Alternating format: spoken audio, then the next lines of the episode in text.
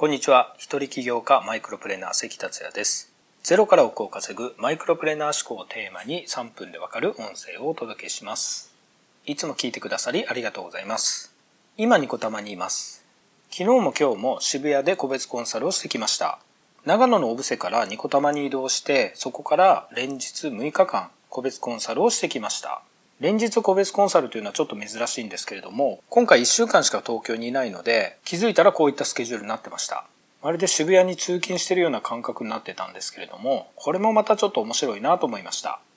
さて今回のテーマは、何でも情報が入る時代でも専門家として成功する方法です。数年前と今とでは、ネットにある情報の質も随分変わりました。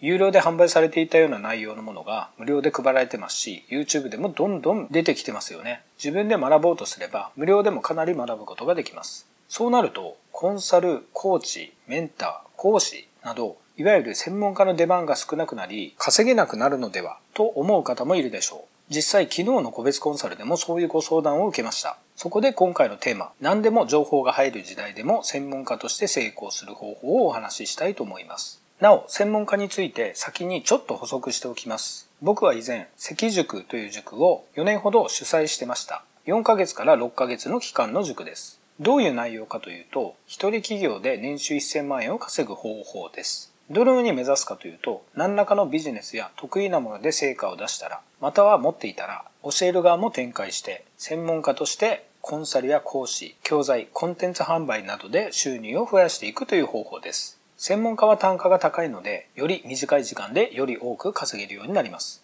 僕が1億円を19ヶ月で稼げたのは、自分のビジネスとネットショップの専門家としての教材販売をしたことからです。その後、一人ネット企業の専門家としてコンサルや塾などで大きく稼げるようになってます。ちなみに、関塾のセミナーについては、過去の動画や資料など、すべて一人ビジネスの教科書として販売してますので、興味がある方はチェックされてみてください。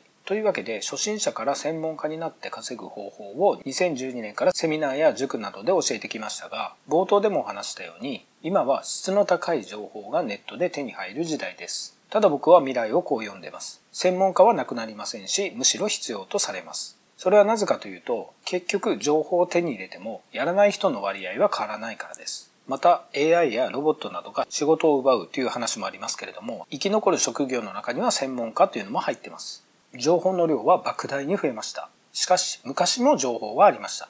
手に入れられる情報をもとにみんな起業したりしてきたわけです。でもそれは100人いたら100人全ての人ではありません。よくて10人、継続できる人は2、3人でしょう。情報がネットでいくらでも手に入る時代になったとしても、この割合が変わるとは思いません。昔から学んだ後、自分で行動をやる人は10%程度、継続できる人は2、3%程度なので、残りの人には専門家が必要です。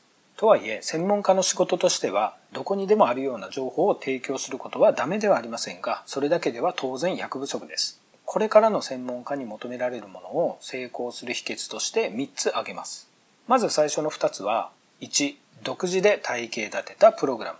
2、お客さんに合わせたオーダーメイドサービス。この2つです。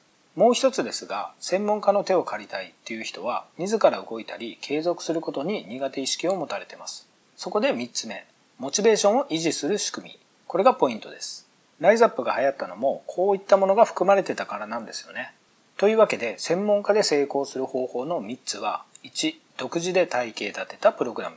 2、お客さんに合わせたオーダーメイドサービス。3、モチベーションを維持する仕組みです。それでは今回は以上です。最後までお聴きいただきありがとうございました。この音声を気に入っていただけましたら、シェアなどしていただけると嬉しいです。それではまた明日。